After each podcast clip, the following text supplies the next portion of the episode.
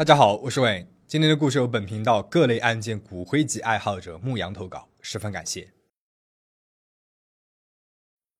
二零零四年四月十一日下午七点，香港特区天水围警署接到了报案，家住天恒村的男子说，妻子突然发疯，砍死了两个女儿，自己与之搏斗，将其反杀之后侥幸存活。警方到达之后，发现的是惨不忍睹却又疑点重重的现场。真相大白后，更是瞬间轰动了整个香港。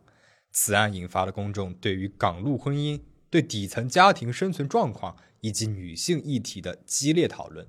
后来，甚至被导演许鞍华改编成了电影《天水围的夜与雾》，由演员任达华和张静初主演。那么，当年究竟发生了什么？今天我就来给大家讲一讲这起发生在2004年的天水围灭门惨案。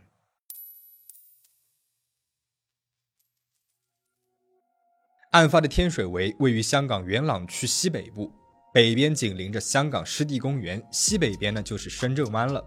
隔着海湾能够看到深圳，这里可以说是一个很矛盾别扭的地区，是一个公共屋村和蓝筹屋苑并存的地方，一个阶级分化非常明显的地界。我们先简单的介绍一下香港的公共屋村和蓝筹屋苑。大家都知道，香港寸土寸金，买房子是很多人一辈子都遥不可及的梦想。为了让不富裕的人也有房子住，公共屋村应运而生。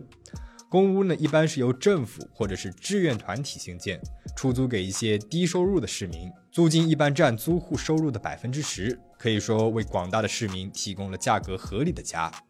截止到二零二二年，香港还有超过四分之一的市民居住在公屋内，人数超过了两百一十万。天水围公屋建筑密度超高，楼宇之间拥挤不堪，基础设施缺乏，犯罪率居高不下。反观天水围的另外一面，这里除了有三十万低收入人群蜗居的公屋，同时还有被称为十大蓝筹屋苑之一的嘉湖山庄。蓝筹屋苑是用来形容那些像蓝筹股一样，在楼市当中占有一席之地，无论是交易还是投资，每立方英尺售价稳定的楼盘。嘉湖山庄是由李嘉诚的长江实业开发，是长江实业有史以来最大规模的开发项目之一。嘉湖山庄内有草地、园林、泳池、球场等等绿化和屋苑设施，占了所有面积的百分之九十。山庄内部还有专属于住户的各种类型的会所和购物中心，一上市就受到了中高层人士和家庭的青睐，可以说是李嘉诚的得意之作。一面公共设施为零。一面呢，则是坐拥泳池、球场、医院、购物中心；一面是密密麻麻、透不过气的公屋；一面则是通风采光优越的嘉湖山庄。穷人与富人看似同住在天水围，但是实际上两者之间有着无法跨越的鸿沟，是天与地的差别。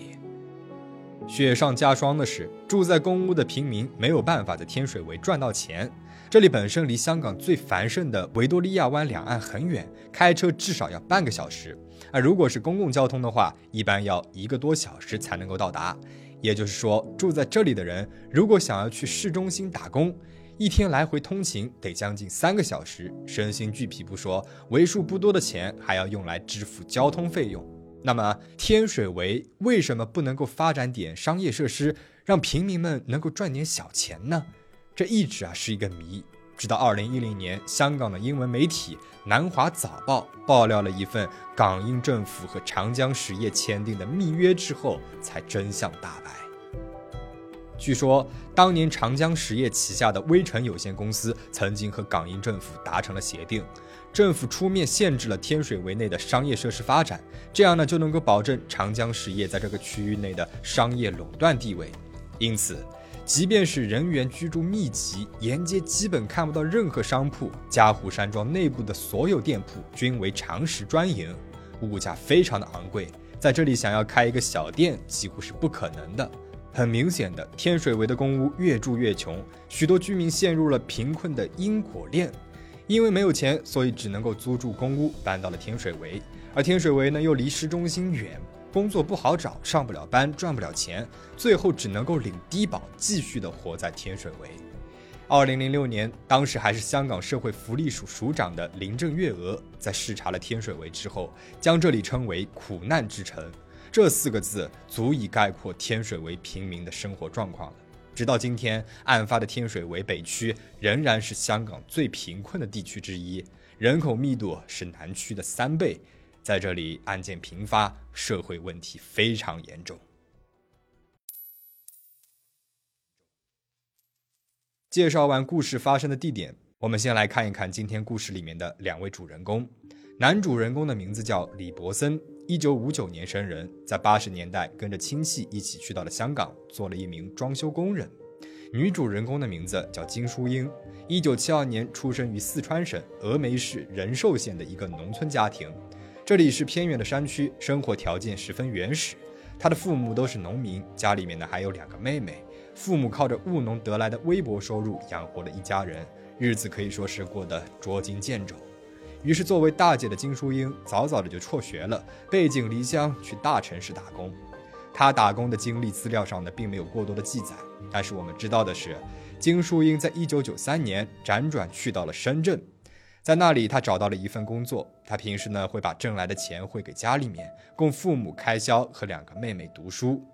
那个时候的李波森已经结了婚，但是常常会和朋友们一起去到深圳找乐子，以求放松身心。一九九四年，在北下找乐子的过程当中，他认识了年轻漂亮的金淑英。金淑英当时二十一岁，比李博森小了十三岁。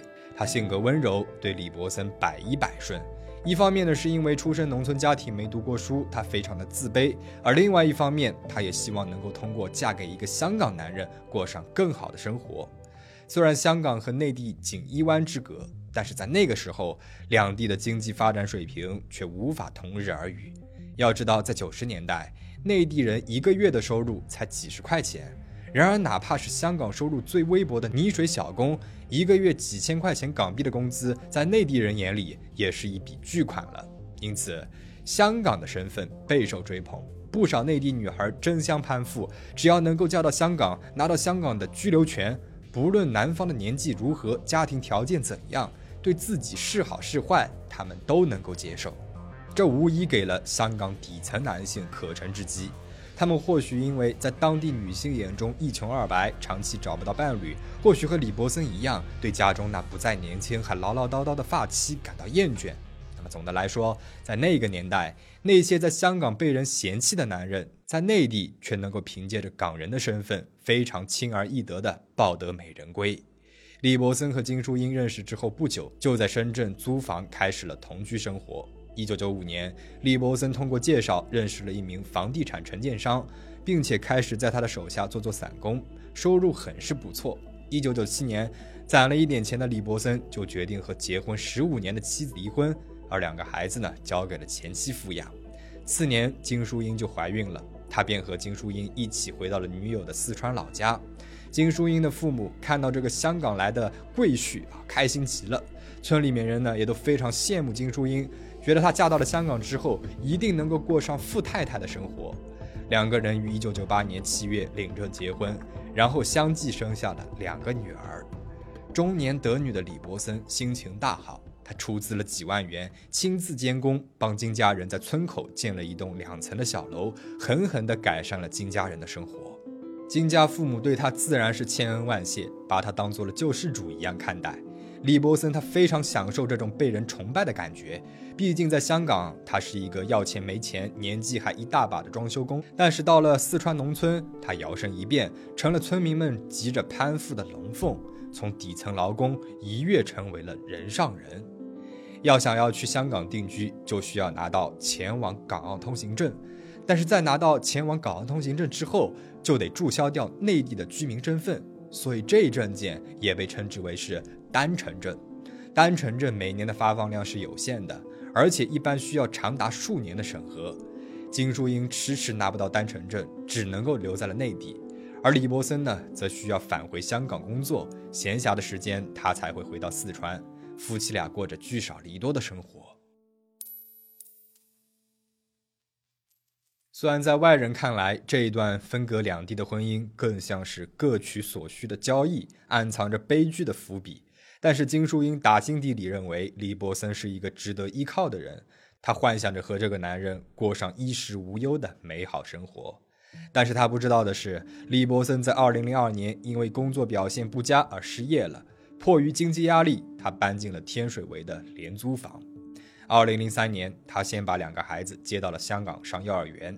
结婚六年之后，二零零四年的一月十六日，金淑英的单程证审核通过了，她终于可以和丈夫、女儿们团聚。只可惜，迎接她的是梦想的幻灭。她的丈夫根本就不是什么有钱人，而是一个失业一年多还没有丝毫积蓄的无业游民，每个月的开销全靠政府的救济。等待她的更不是豪宅，而是拥挤狭小的廉租房。因为没有钱，他和女儿们甚至都没有去热门的景点看看。贫穷把他们困在了天水围。按照道理来说，好不容易和家人们团聚，应该珍惜来之不易的幸福。然而，李伯森对金淑英的态度却有了一百八十度的大反转。他本来想的是，既然家里面的人口多了，那么就有正当的理由问政府讨要更多的救济金，这样即便不工作也能够逍遥快活。但是没有想到的是，政府认为金淑英作为新移民不符合申请救济金的条件，再加上她能够帮着照顾孩子了，让李伯森能够专心工作，所以反而减少了每个月发给他的救济金。小算盘落空的李伯森把气全部撒到了金淑英的头上，认为是他挡了自己的财路，常常因为琐事大发雷霆，对金淑英骂骂咧咧的。也许是从小就生活在男尊女卑的环境当中，认为这是天经地义；或许是为了保证家庭的完整性，金淑英面对暴躁的丈夫，选择了忍气吞声。在得知丈夫每个月领取的救济金不足以应付一家四口的开销之后，她就决定找一份工作来减轻家庭的经济负担。很快，她就找到了一份在餐馆当服务员的工作。李伯森知道了之后，不仅没有感谢妻子为家庭的付出，反而是再次恶言相向。在他看来，如果社署一旦发现金淑英有了工作，那么势必会再次减少救济金的数量。再加上他认为金淑英之所以能够从贫苦的山村搬到发达的香港生活，全是他的功劳，他就应该在家里面好好的伺候她。金淑英在餐馆当服务员的工作，也被认为是妻子跑到外面勾引男人。他认为金淑英钓到了更好的男人之后，就会把他这个大恩人一脚踢开，所以他为了阻止妻子出门，李伯森剪坏了他所有的衣服，还将言语暴力上升到了肢体暴力。被暴打的金淑英再次的选择了忍气吞声，但是她的忍让换来的却是李伯森更加残酷的对待。李伯森会无缘无故的把她和孩子赶出去，拿东西砸金淑英。邻居们时常看到母女三个人半夜在家门口的走廊上哭。即便不被赶出家门，李伯森也会禁止金淑英睡觉。看到金淑英忍不住倒在地上睡着了，他就会用冷水把她给泼醒。李伯森在虐待她的同时，还把她当做了发泄欲望的玩物。只要她显示出一点的拒绝的神色，就会被李伯森虐打和强暴。到香港不到一个月，金淑英就彻底的丧失了对美好生活的希望。她无亲无故，甚至没有半个朋友，再加上住在香港的时间过短，无法独立申请救济金，她只得依附于李伯森生活。有一天，她听女儿说。爸爸有时候会触摸他们不应该被触碰到的部位，而李伯森更是突然买了两把切肉刀回来，她就决定向社会福利署求助。二零零四年二月九日，他告诉社会福利署接待他的社工，李伯森非礼了两个女儿，并且购买了刀具藏在了床底下，可能是要对他们进行伤害。社工建议他去报警，于是他就去了家附近的天水围警署报了案。警方听了他的说法，觉得应该只是普通的家庭纠纷，于是就安排了夫妇两个人当面调解。出于对李伯森的恐惧，金淑英当着警察的面啊是吞吞吐吐的，并没有将实情告诉警方。再加上李伯森演技高超，在警察面前装出了一副好好先生的模样，警方更加认为他不会伤害妻女，所以就决定不再跟进。谁知道刚刚回到家，李伯森就凶相毕露。妻子的报案让他气愤无比，因而变本加厉地虐打金淑英，不允许她外出，不允许她和任何人说话。金淑英在深感绝望的同时，出于对两个女儿的保护，只能够默默的忍受着。十天之后的二月十九日，母女三个人再次被李伯森赶出了家门，被迫在走廊上过夜。邻居们看他们实在是太可怜了，就带着他们找到了区议员。区议员联系了庇护中心，就这样，母女三人暂时住进了那里。李伯森发现妻女不见了，认为是妻子带着两个女儿去投奔别的男人了。后来他得知妻女住进了庇护中心，居然提出了要控告区议员没有经过他的同意就把妻女拐跑，还发了疯似的打电话给妻子。这当然不是出于对妻女的关心，而是害怕如果家里面只有他一个人的话，政府给他的救济金会大幅度的减少。在庇护中心住了四天之后，金淑英做了一件让一般人无法理解的事情，她心软了。她竟然因为担心丈夫一个人无法照顾自己，所以将手机开机接听了丈夫的电话。电话那一头，李伯森言辞恳切的道歉说：“对不起啊，我真的会改的，你再给我一次机会吧。”金淑英竟然天真的相信了。第二天，也就是二月二十四号，她满心以为丈夫已然知错了，便在向区议员和社工致谢之后，回到了家里面。到了二月二十六号，社工上门进行回访，李伯森矢口否认买刀的事情，在家里面呢也没有发现金淑英说的刀。此时，金淑英突然改口说，相信丈夫没有非礼女儿，先前呢是因为丈夫说吃一顿少一顿，就认为他会伤害自己和女儿。而听了这话呢，社工们呢也觉得是他小题大做了，没有真正的危险，于是决定结案处理。那么，李伯森是不是真的悔改了呢？当然没有，他继续的虐打妻子，并且还迁怒于两个女儿。他时常会恶狠狠地对着年仅五岁的他们说：“你们再不听话的话，就打死你们。”二月二十八日，社会福利署结案短短两天之后，社工就又接到了金淑英的电话。金淑英语气十分的惊恐。她颤抖着告诉社工说：“丈夫拿出刀来要杀死他们母女三人。”社会保障福利署再次安排母女三个人住进了庇护中心，还联系了警方以及孩子们的学校商讨对策。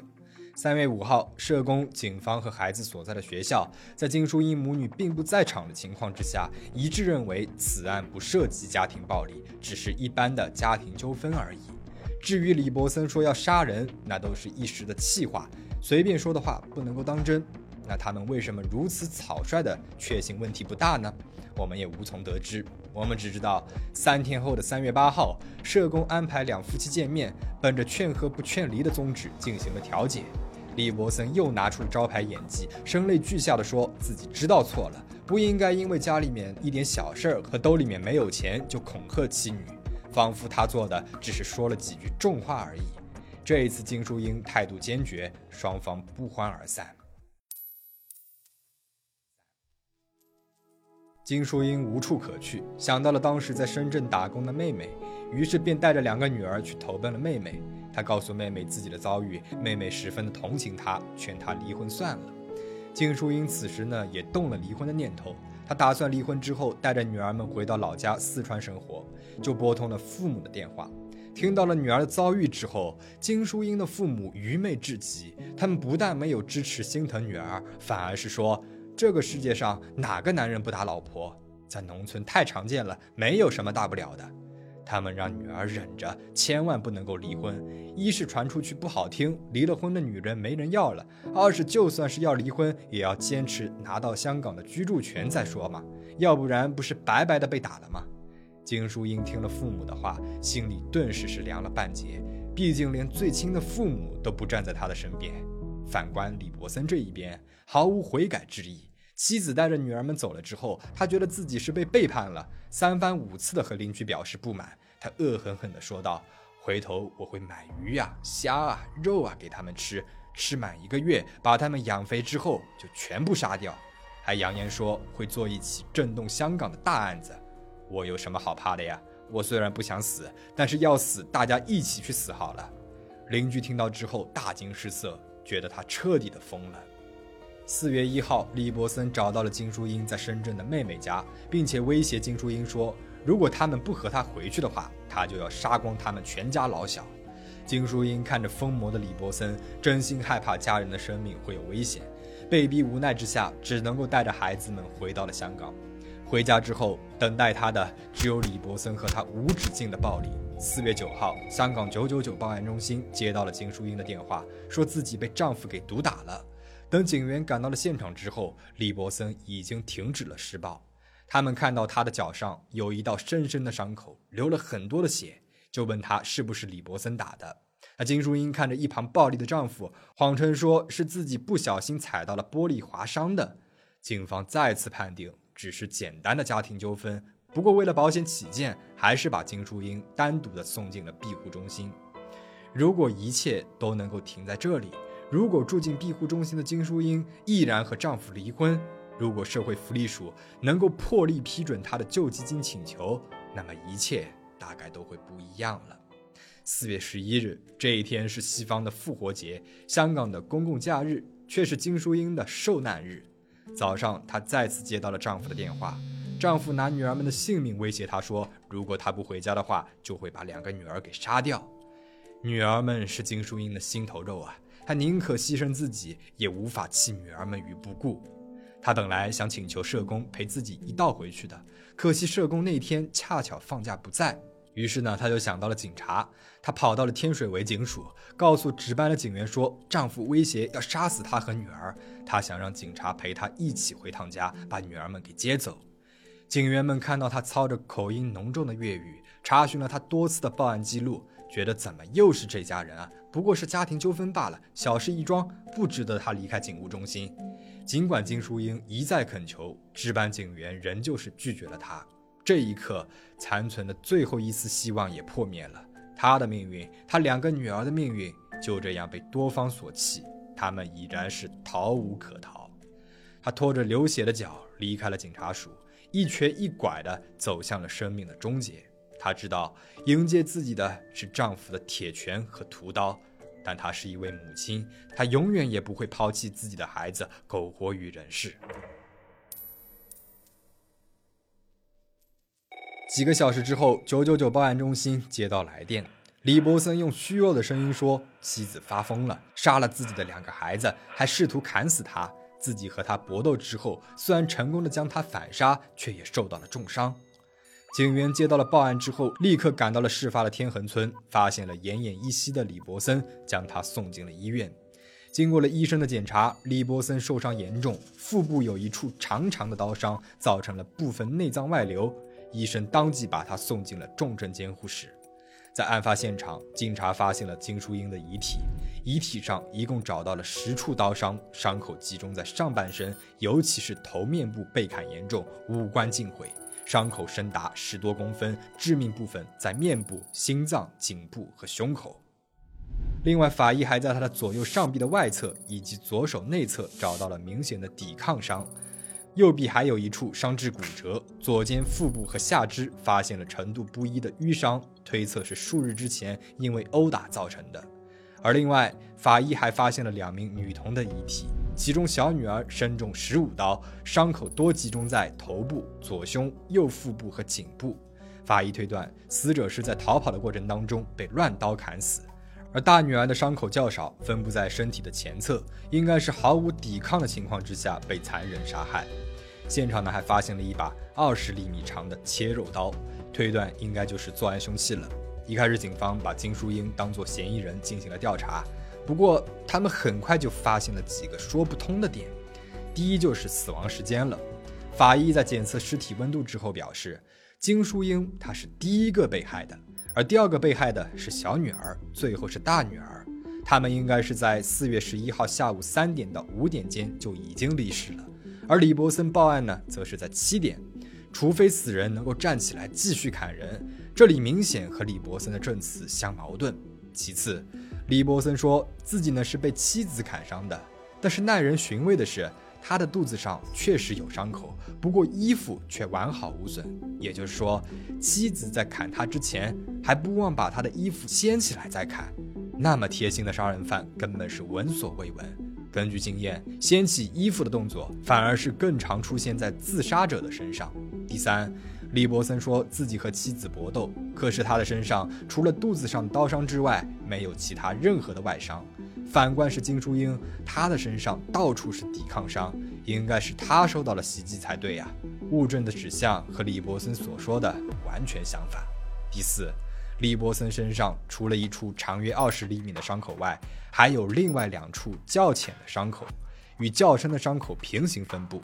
三处伤口从形态来看，不论是位置还是插入方向都十分的类似，施力方向均为从左到右，分布在李伯森非常容易就能够伤害到自己的地方。有经验的法医一看就知道了。另外两处更深的伤口叫试探伤，常见于自杀的案例当中。自杀者因为疼痛、犹豫和恐惧等心理因素，会多次进行试探性的刺切和自伤。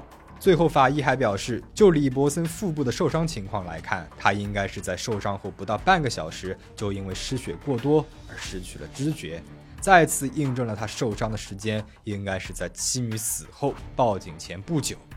现场的勘查人员还发现了一处令人心碎的细节：根据血液痕迹，第二个被害的小女儿在受伤倒地之后，曾经被人轻微的拖拽过，拖拽痕迹朝向的是金淑英那一边。也就是说，即使在生命的最后一刻，这位母亲还在试图用最后的一丝力气来保护女儿。警方因此大致的还原了案发的经过。四月十一号当天，金淑英回家之后遭到了李伯森的暴打。这一次，李伯森彻底的失去了理智，他拿起了早就准备好的切肉刀，砍向了妻子。金淑英把两个女儿护在了身后，用手去挡住了李伯森挥过来的刀，他无力阻挡。被李伯森砍倒在地，而两个女儿呢也被吓得哇哇大哭。李伯森看到妻子失去反抗能力之后，把魔爪伸向了想要逃跑的小女儿，杀死了小女儿之后，大女儿已经被眼前地狱般的景象给吓到无法动弹。李伯森很轻易的就杀死了她。在做完了这一切之后，他看着妻子和女儿的遗体，考虑该如何脱罪才好。丧尽天良的他想让他们去死没有错，可是他自己却不想进监狱。几个小时之后，他终于是想出来了一个妻子发疯杀了孩子，然后被反杀的离谱说辞。为了戏剧效果，他还撩起了自己的衣服，朝着自己的肚子捅了一刀，但是感觉不够深，没人会信，于是捅了第二刀、第三刀。看着自己血流不止，自觉已经可以了的他拨打了报警电话。李伯森最后确实没有坐牢，因为他成功的把自己给送走了。十二天之后，因为伤势过重，这个毫无人性的恶魔死在了自己的手里。二零零五年八月十五日，死因裁判法庭受理了此案，警方向死因裁判官提交了调查报告，包括金淑英生前的邻居、她的两个妹妹、社工和其他知情人士都被传召了。落实了金淑英长期被家暴、被丈夫所杀，最后还要被诬陷的基本事实，也确认了作案人李伯森是为了脱罪自伤过重而死。案件发生之后，案发地附近的居民自发为母女三个人做了法事，希望他们能够安息。事件到这里呢就讲完了。这起惨案经过报道之后，立刻在香港和内地民众当中引起了轰动，一时间舆论沸腾。陆港婚姻被推上了风口浪尖，大部分人都同情母女三个人的遭遇，呼吁社会应该多多的关心弱势群体，批判香港福利政策中存在的弊端，强烈的指责了警方对于家暴案件的轻视。如果那天值班的警员能够陪着金淑英一起回家，一起把两个孩子接走，社会福利机构能够帮助金淑英独立生活，我相信她一定能够靠着自己的双手把孩子们给养大的。可惜没有如果了。当然，总有那么一些人，他们高举着受害者有罪论的大旗，觉得金淑英活该。毕竟她一开始和李伯森结婚就是动机不纯。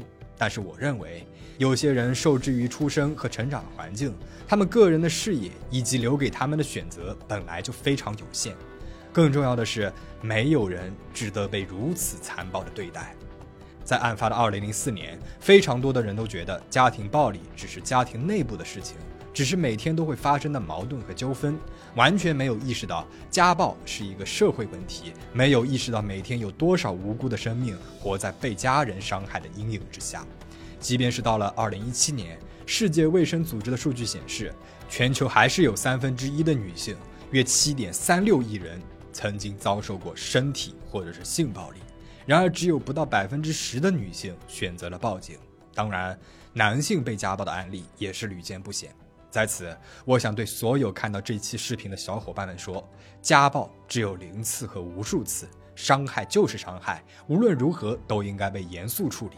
我们对于家暴的态度是坚决零容忍的。如果你不幸遭遇了家暴，无论是精神上的还是身体上的，请一定不要认为家丑不可外扬，更不要寄希望于忍忍就过去了，一定要尽快的逃离施暴对象，并且立刻报警。